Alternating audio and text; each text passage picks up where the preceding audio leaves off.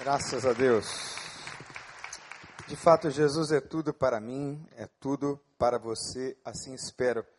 O rapaz que fez a pintura, para quem não conhece, é o Brian Vieira. Cadê o Brian? É por aí? Está ali no fundinho. Fica em pé, Brian. Você está aí tão distante, não é?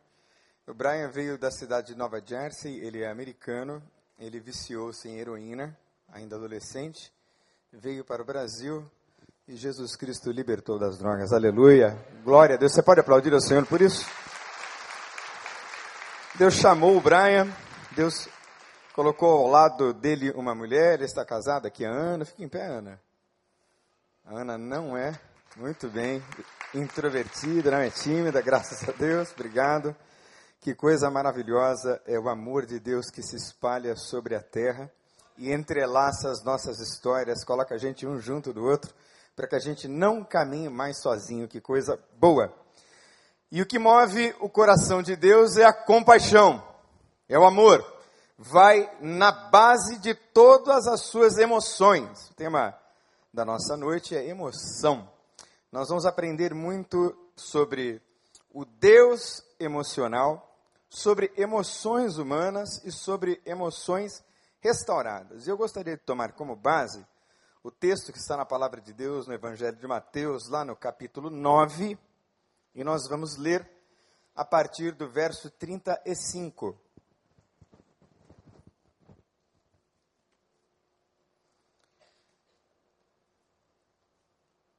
Êxodo, capítulo. No, oh, perdão, Êxodo. Mateus, capítulo 9, verso 35.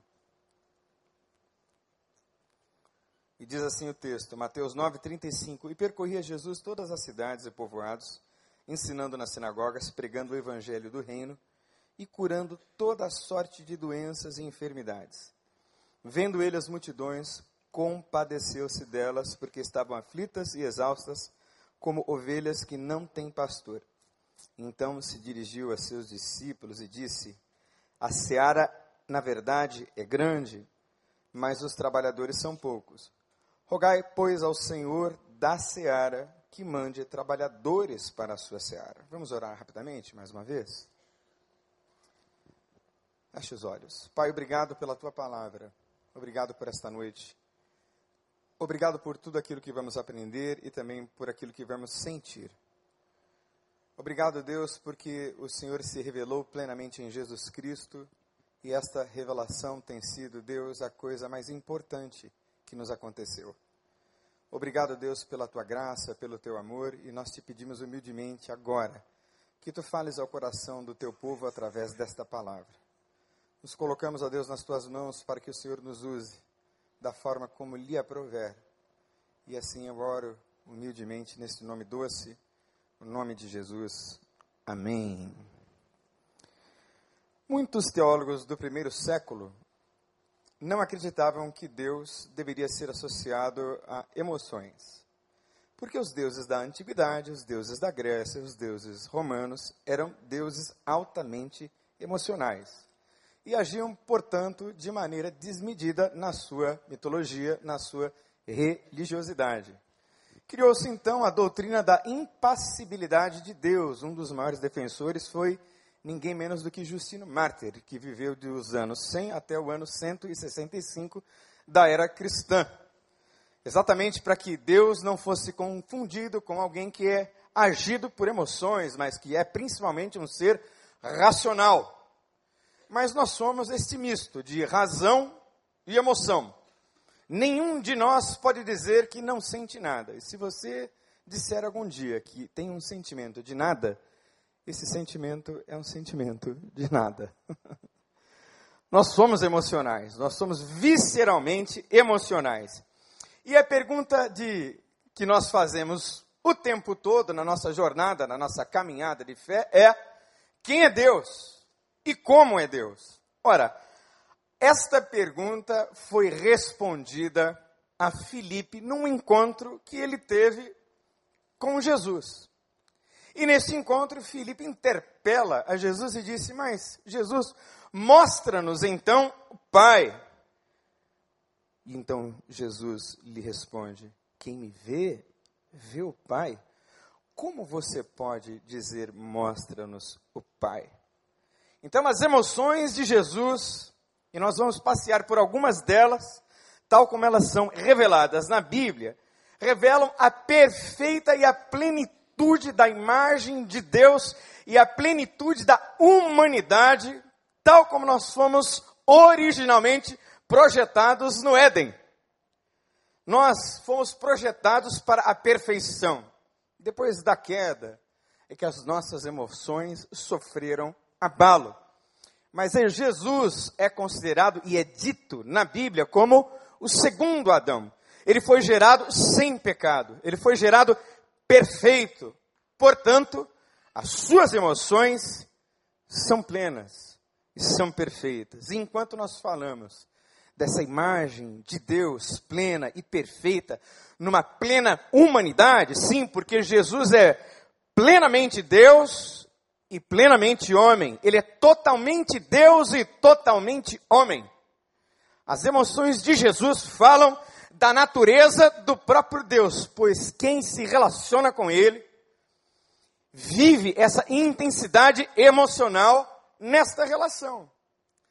Nós nunca dizemos no culto que nós estamos pensando sobre a presença de Deus. Nós dizemos que nós estamos sentindo a presença de Deus. Eu não sei você, mas você pode sentir a presença de Deus nesse lugar. Eu posso. Eu posso sentir a presença de Deus nesse lugar, e ainda que eu não a sinta e eu não a perceba, eu a afirmo pela fé porque onde dois ou três estão reunidos em meu nome, aí estou eu no meio deles, aleluia! Foi o que disse Jesus. Jesus é a palavra viva, é a palavra encarnada, e esse Deus revelado plenamente em Jesus é, sim, senhores e senhoras, um Deus emocional. E quando nós comparamos as nossas vidas emocionais com a vida emocional de Cristo, aí sim nós encontramos um bom parâmetro para equilibrar as nossas emoções. Eu ouvi uma vez uma coisa do pastor Wander há muito tempo, que me marcou muito em uma de suas pregações. E ele disse que Jesus é um ego perfeito. Ele tem uma constituição da sua personalidade plena. Ora, nós humanos não temos uma personalidade, uma identidade perfeitas. Nós somos falhos. Portanto, por melhor e mais hábeis que sejamos, como conselheiros, terapeutas, discipuladores, pastores, gente que cuida de alma, médicos, profissionais da saúde, em qualquer ramo que toquem humano, a nossa ação é sempre parcial.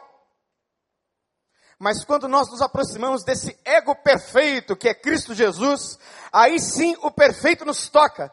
E as nossas imperfeições vão todas sendo trabalhadas, e aí nós vamos crescendo de glória em glória, de fé em fé, numa, num ciclo virtuosíssimo de perfeição a que nós vamos alcançando.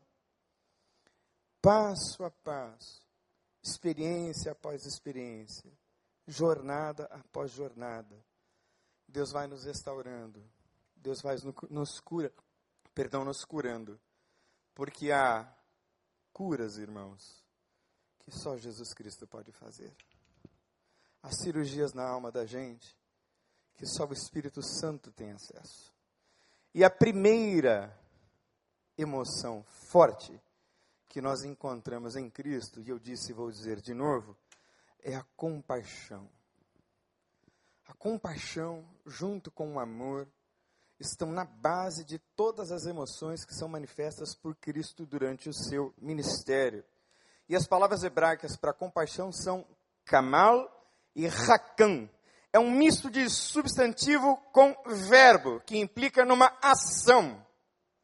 Não há no Velho Testamento, não há no Novo Testamento, nas palavras gregas e hebraicas, a noção de compaixão sem uma ação.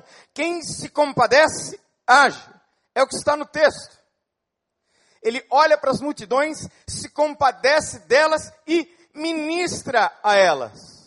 ele vai até elas. Ele atende uma a uma, pessoa por pessoa. Ele prega as multidões, ele viaja a pé, ele se cansa.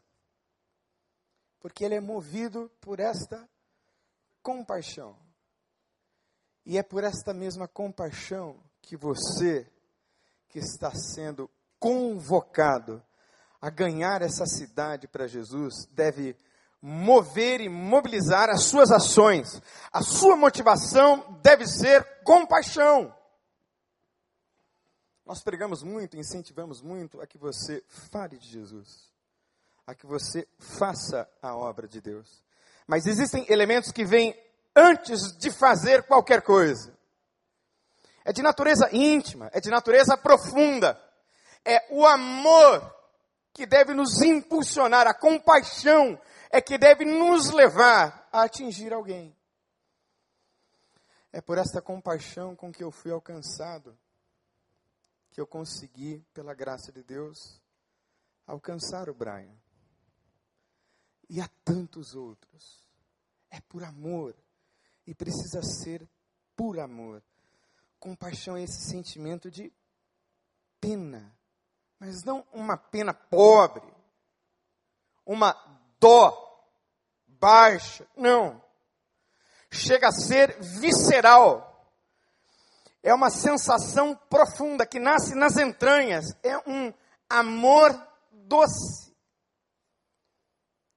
E muitas vezes a emoção acaba por vencer a razão. Contudo, ele foi misericordioso perdoou-lhes as maldades e não os destruiu. Vez após vez conteve a sua ira sem despertá-la totalmente. Lembrou-se de que eram meros mortais, brisa passageira que não retorna. Quando eu leio esse texto que está lá em Salmo, no capítulo 78, versos 38 e 39, eu tenho a sensação de que Deus cheio de ira. E nós vamos ver a ira de Jesus Cristo nesse estudo. E ele se ira. E a sua ira também tem um fundamento na sua compaixão e no seu amor. Eu tenho a impressão de que Deus, cheio de ira, já preparando para executar os seus juízos, olha para o povo e se lembra do seu amor e retém o seu juízo. Se arrepende do mal que lhes faria. Preste atenção, irmão, se Deus fosse nos julgar em plena justiça, nenhum de nós resistiria ao juízo de Deus. Se estamos vivos hoje, a razão é aquela que nós encontramos na profecia de Jeremias. As misericórdias do Senhor se renovam a cada manhã. Grande é a sua fidelidade. Você está vivo hoje porque você tem sido embalado nas misericórdias do Senhor. Aleluia. Eu senti compaixão de uma maneira muito forte uma vez, quando estive junto do meu amigo pastor Paulo Mazzoni, num dos projetos que ele tem lá em Belo Horizonte chamado Criança Feliz. Ele disse: Daniel, você mexe muito com crianças aí na Vila Joaniza. Venha conhecer o que nós estamos realizando aqui. Nós temos três unidades do Criança Feliz, eu quero que você conheça algumas. E aí então eu pude passar uma semana toda com ele, visitando aquelas casas-lar e aquelas casas lá são muito interessantes, porque lá eles têm a figura do pai e da mãe social. A igreja investe e paga um salário a aquelas pessoas que trabalham ali. E elas são de fato mães e pais de 13, 14, 20 crianças. E esses pais sociais passam a infância e a adolescência, entrando pela vida adulta, até que essas crianças ganhem autonomia e ele me disse assim: se você quiser chorar, vem para cá. Você vai chorar uma semana inteira. E eu nunca me esqueço, irmãos, quando eu cheguei em uma das casas, havia duas irmãs gêmeas, univitelinas, idênticas, de sete anos, as duas, que me olhavam assim assustadas, porque os pais delas eram viciadas em crack e elas haviam sido entregues ao projeto Criança Feliz. E elas estavam lá com aqueles olhinhos marejados, assustados. E quando eu olhei aquelas crianças, eu desabei nas minhas emoções. A vontade que eu tinha, e o Paulo tinha razão, eu chorei muito durante aquela semana, era de levar aquelas crianças para casa. Era de tê-las comigo. É um sentimento de impotência e uma profunda compaixão. Cenas assim nos lembram que nós somos humanos e nos remetem a essa compaixão profunda de Jesus Cristo. Essa compaixão que é a essência de quem Deus é. E eu espero que você que está caminhando com Jesus se torne compassivo de modo tal que perto de você as pessoas sintam a presença dele, aleluia, através da sua vida. É a essência de quem Deus é, compaixão. Mas há uma segunda emoção forte que nós vemos impulsionando Jesus no seu ministério, que é a ira. Pode passar. Ira. Eu gosto dessa foto do Martin Luther King, porque ele foi um grande defensor dos direitos humanos. E sem dúvida nenhuma, o seu discurso era cheio de amor, assim como as suas ações. Mas além de amor e compaixão, havia uma santa indignação, uma santa ira nos seus discursos. Tal como tantas vezes nós vemos nos evangelhos discursos duros e pregações duríssimas proferidas por Jesus. Agora, essa santa ira, essa santa indignação, nunca levou Jesus ao pecado. Porque esta ira santa, essa santa indignação de Cristo, tinha uma motivação correta, era destinada às pessoas certas, era uma ira extravasada no momento certo, no tempo certo, na intensidade certa, com o devido propósito, da forma correta. Não é esta ira pecaminosa que por muito pouca coisa e bobagem você peca e tropeça e ofende e machuca e fere. A Bíblia diz que Jesus era cheio de graça e cheio de verdade. E quantas vezes a verdade fere. É muito comum a gente pregar determinados sermões e a gente ouvir que desagradamos a alguns ouvir que talvez a nossa performance não tenha sido assim tão boa, ou que aquela palavra não caiu bem, pois muito bem, muitas palavras de Jesus caíam muito mal, especialmente entre os da classe religiosa da época. E Jesus não poupava palavras duras a eles. Não poupava juízos aos fariseus, aos saduceus, aos religiosos da época. Um dos discursos mais duros de Jesus foi quando ele se dirigiu frontalmente aos fariseus e disse a eles: Vocês, fariseus, são hipócritas, porque vocês fazem um novo convertido e depois que vocês o convertem, vocês fazem deste novo convertido, que no linguajar bíblico a palavra usada é prosélito. Depois que vocês convertem e fazem dele um prosélito, vocês o transformam duas vezes em filhos do inferno, piores do que vocês.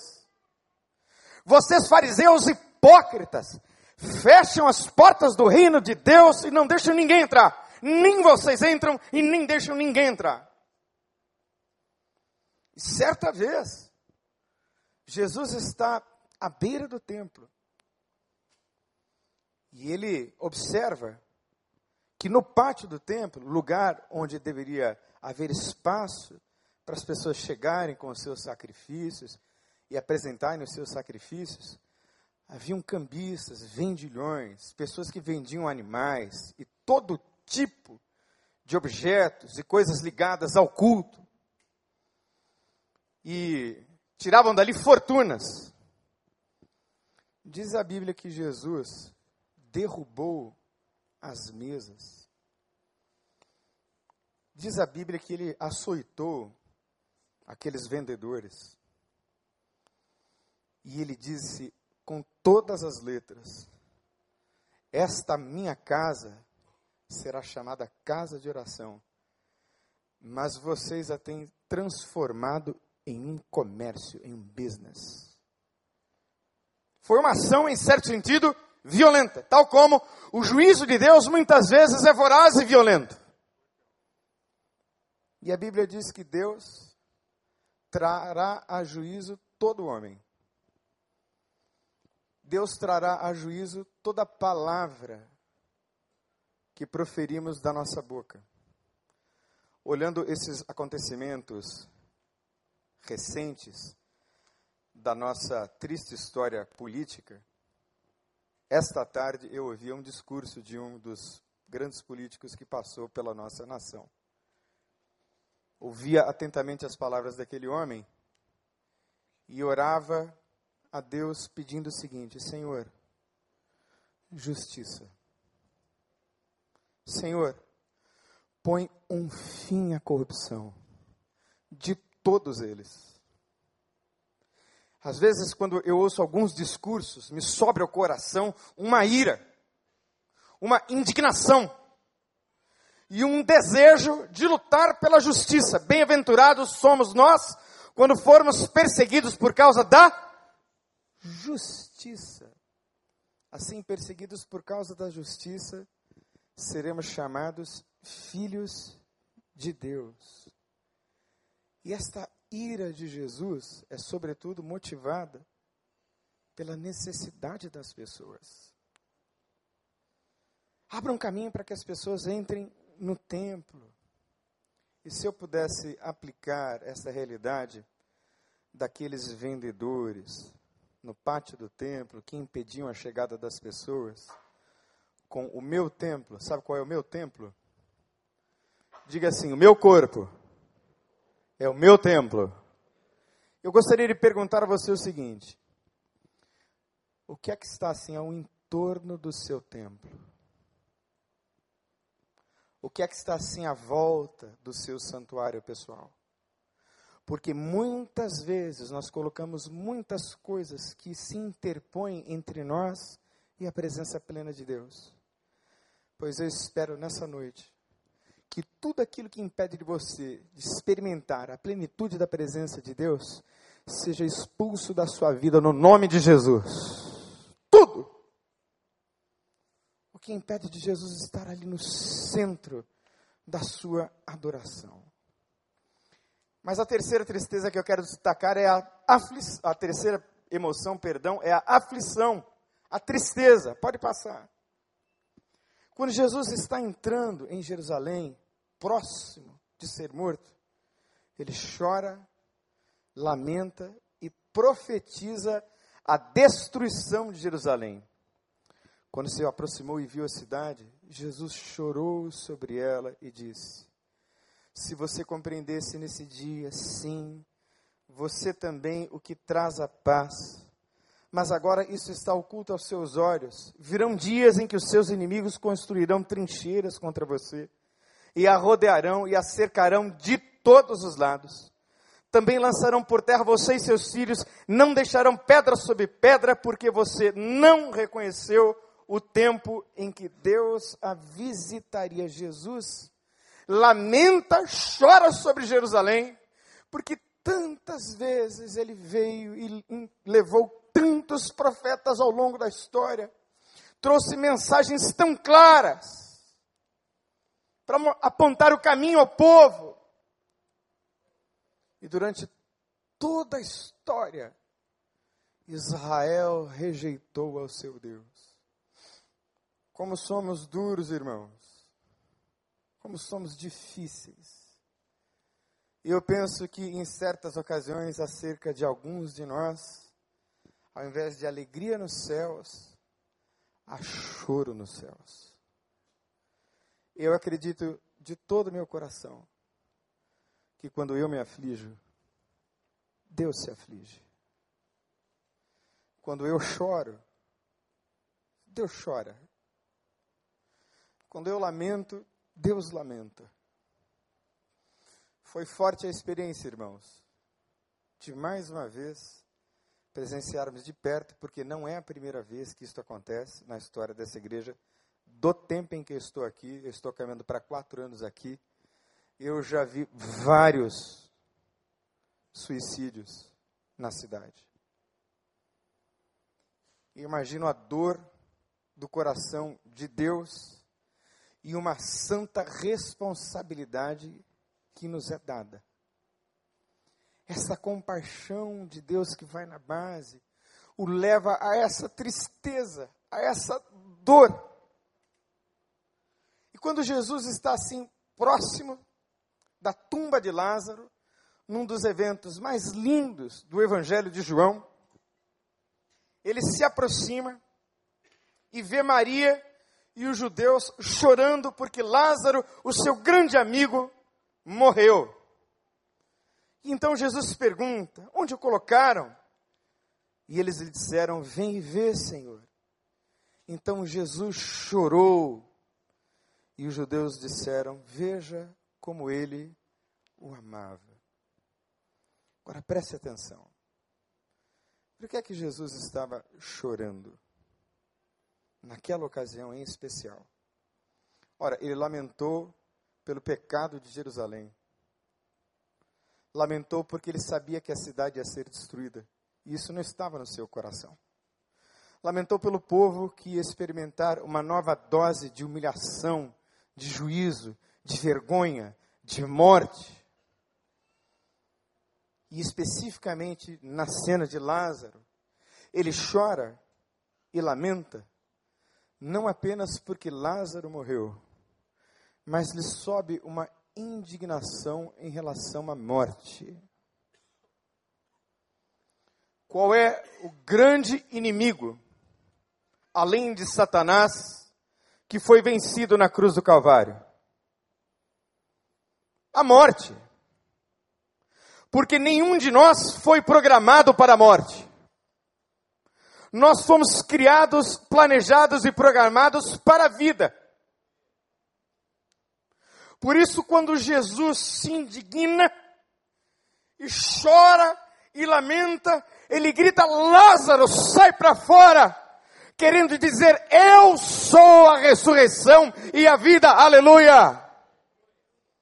Era a morte que estava sendo exterminada. Porque ele veio para nos dar vida eterna.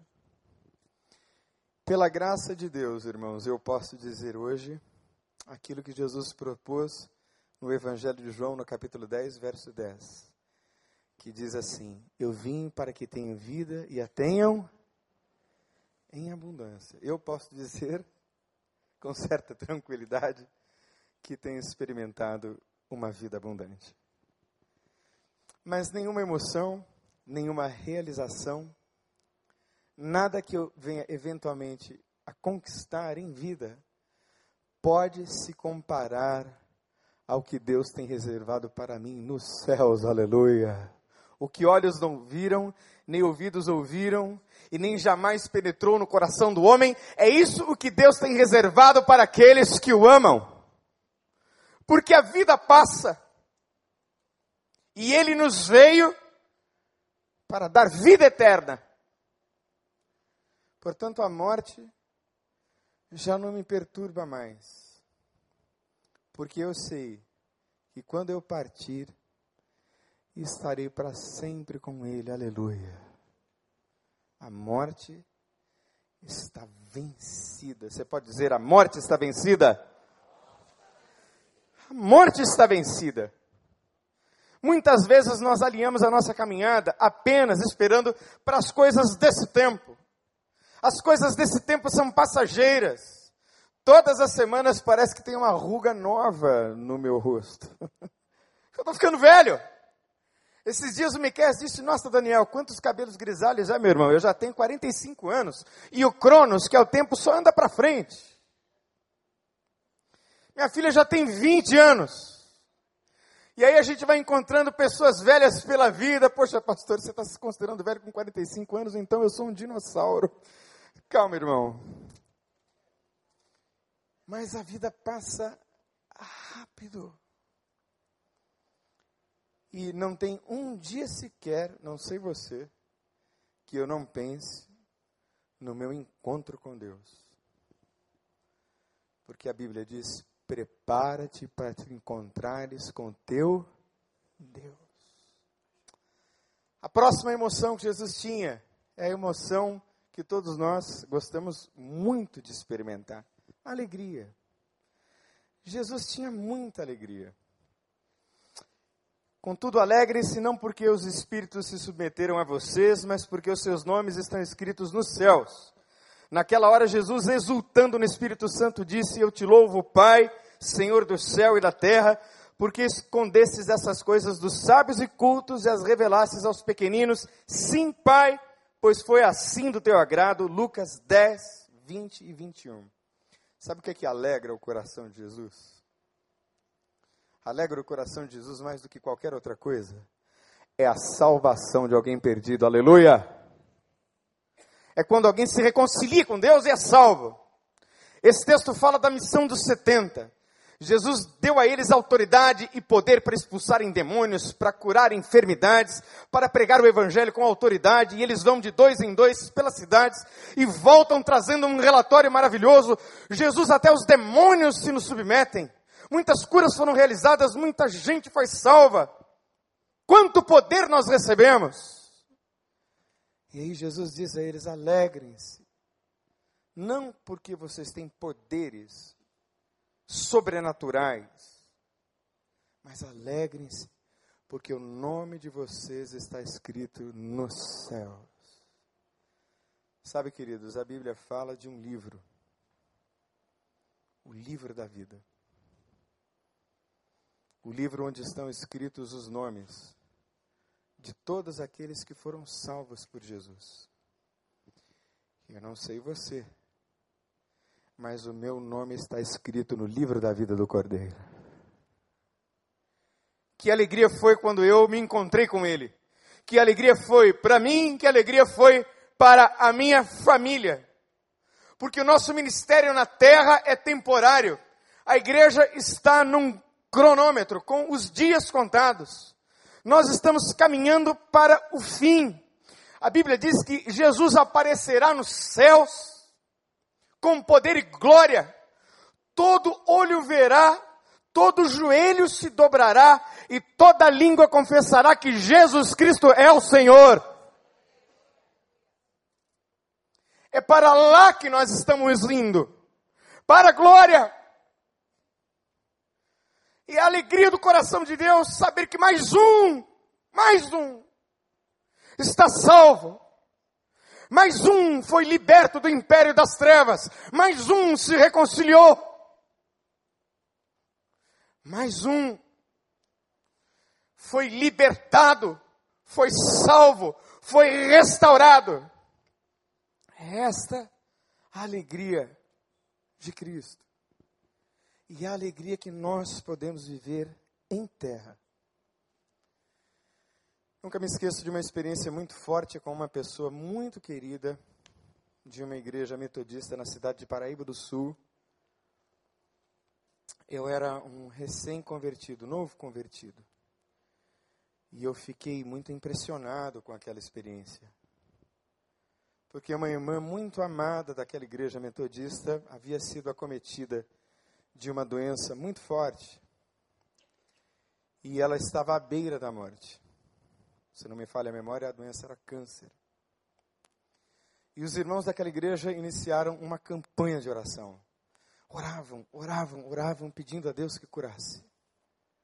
Era uma campanha ininterrupta, 24 horas, porque ela era uma irmã muito querida, muito amada.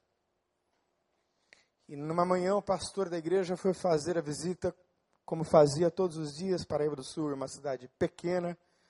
A igreja era relativamente pequena. E ele encontrou-se com aquela irmã. E aquela irmã disse: Pastor, peça aos irmãos da igreja que parem de orar para que eu fique, porque eu quero partir. O Senhor já me revelou o que me espera na glória. Eu não quero, eu não preciso ficar aqui. Ele orou com ela, voltou para a sua igreja.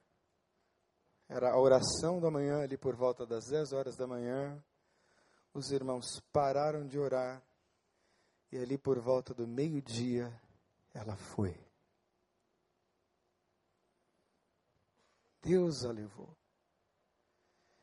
Mais uma vez, queridos, quando nós somos curados, quando Deus faz um milagre, quando Deus promove restauração ou nos faz prosperar o caminho, nós somos um sinal vivo da mensagem do Evangelho. Diga comigo: milagres são sinais.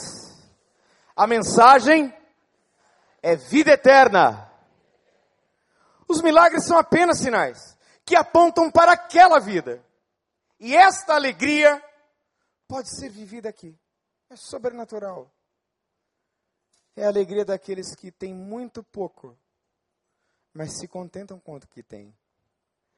É aquela alegria e aquele gozo, aquele regozijo espiritual, no Espírito Santo de Deus. Eu gostaria que você recebesse dessa alegria hoje, porque nós já estamos caminhando para a última emoção, a quinta emoção, que é o amor.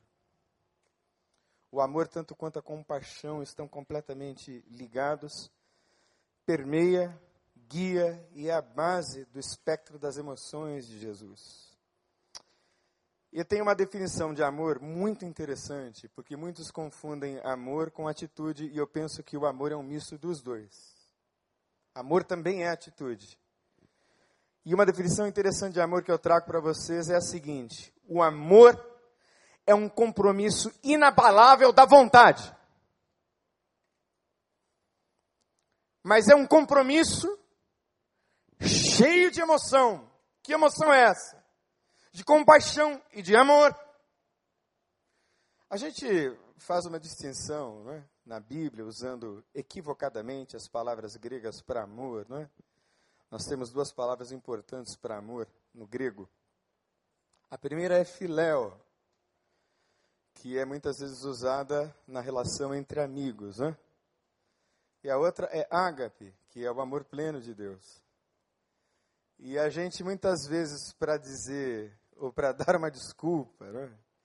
a gente diz assim, olha, eu te amo, mas eu te amo filéu, eu não te amo ágape, né? Eu só amo, assim, um pouco, eu não amo tudo.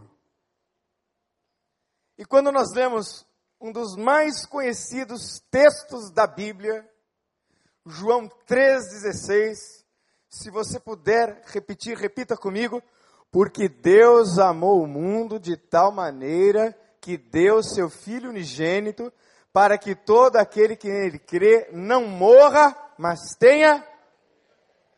Deus refletiu sobre a humanidade. Deus ponderou com a Trindade. Deus convocou uma reunião entre os anjos. E aí então ele enviou Jesus. É isso. Não, Deus amou o mundo.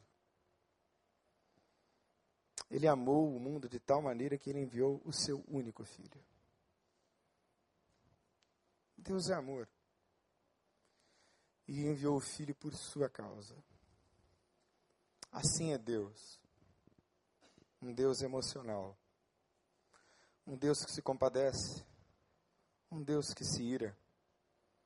Um Deus que se entristece um Deus que ama, um Deus que morreu na cruz por sua causa. Eu gostaria que você fechasse os seus olhos agora, no nome de Jesus.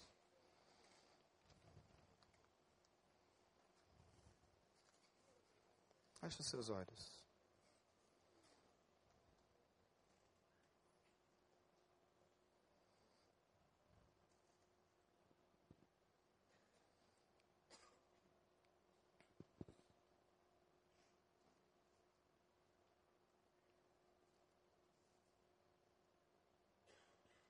Vamos orar ao Senhor agora. Fecha os teus olhos comigo.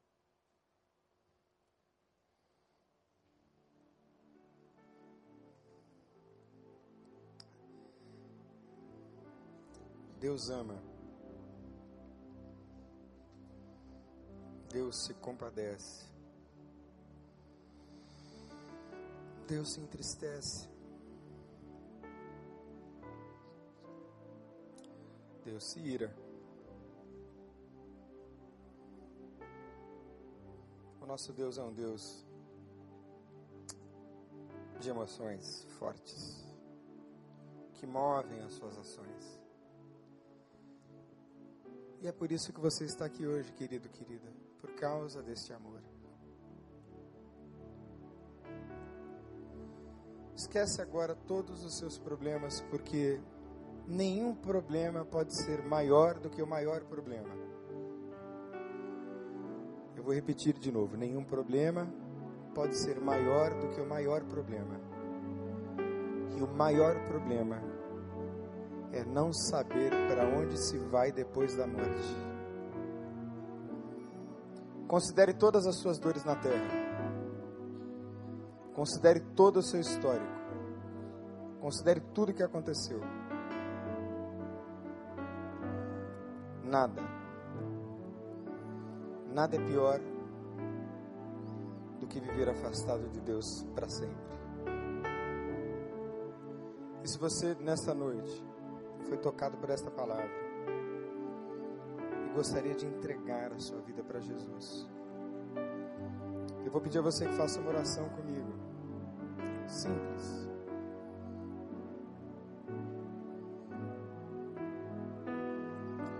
Vou pedir para você orar só no seu pensamento. Bíblia fala desse livro, nós estamos falando de fé, desse livro da vida, onde tem nomes escritos. Eu tenho certeza que meu nome está lá, porque eu creio que Jesus Cristo morreu por mim se entregou por mim você quiser fazer essa entrega hoje, eu vou pedir a você que faça uma oração comigo rápida. Você vai orar só no seu pensamento. Ora comigo assim. Senhor Jesus, eu entrego a minha vida nas tuas mãos. Eu me arrependo todos os meus erros. E eu te peço perdão. Escreve o meu nome no livro da vida. Me salva. Me restaura. Pois esta oração eu faço no nome de Jesus. De olhos fechados como você está, eu vou pedir a você que fez essa oração agora, que faça um gesto muito simples, é um gesto de fé. Se você fez essa oração agora se entregando a Jesus, de uma vez por todas, queria que você fizesse de olhos fechados como você está, mais um gesto de fé muito simples. Queria que você levantasse as suas mãos assim, bem alto. Você orou? Levanta a sua mão bem alto. Todos que oraram, pode levantar bem alto a sua mão. Isso. Glória a Deus. Agora só você que levantou a sua mão, que fez essa oração comigo, ó. Olha para mim. Abre os teus olhos. Eu vou pedir a você mais uma coisa. Não importa assim quanto tempo você está na igreja, isso não interessa. A gente vai se levantar, a gente vai cantar um cântico. E você que orou, eu queria que você viesse aqui à frente agora, em nome de Jesus. Vamos ficar em pé? Enquanto nós estivermos cantando, você fez essa oração, mais uma vez, olha, não interessa o tempo de igreja que você tem, isso não importa. O que importa é o seguinte, ó, assinatura no livro da vida do Cordeiro. Você fez a oração? Saia aí do seu lugar e vem aqui à frente agora, em nome de Jesus. Vem cá. Enquanto nós estivermos cantando, você orou? Se entrega.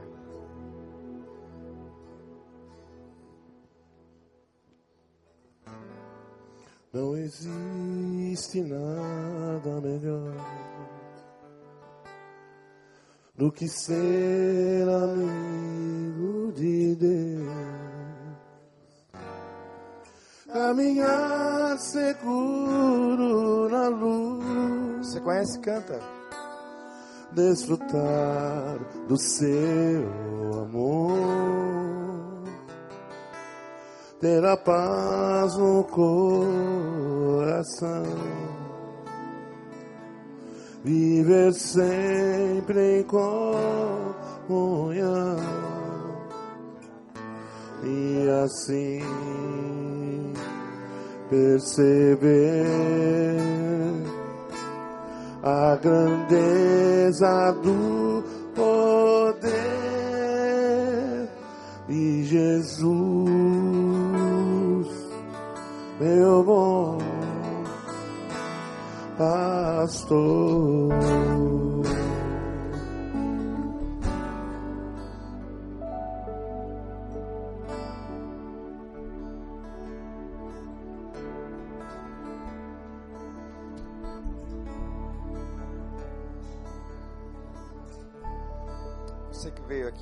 Agora, feche os teus olhos comigo. Nós vamos orar mais uma vez. Pai, em nome de Jesus, recebe todos estes que estão tendo seus nomes escritos no livro da vida do Cordeiro, Senhor. Pai, em nome de Jesus, que teu Espírito venha sobre eles nesta noite. Ó Deus, que seja um dia de festa e de alegria nos céus para a glória do teu nome, Senhor. Obrigado porque muitas vidas estão de fato se entregando ao Senhor. E nós consagramos e entregamos essas vidas nas tuas mãos, Senhor, em nome de Jesus. Obrigado porque o Senhor nos amou. Obrigado porque o Senhor nos recebeu na tua misericórdia, na tua graça. E nós te pedimos, ó Senhor, que eles nunca mais saiam da tua presença, Senhor. Que andem firmes e inabaláveis na fé. Que sejam guardados no teu poder. Pois assim nós oramos no nome de Jesus e o povo de Deus disse: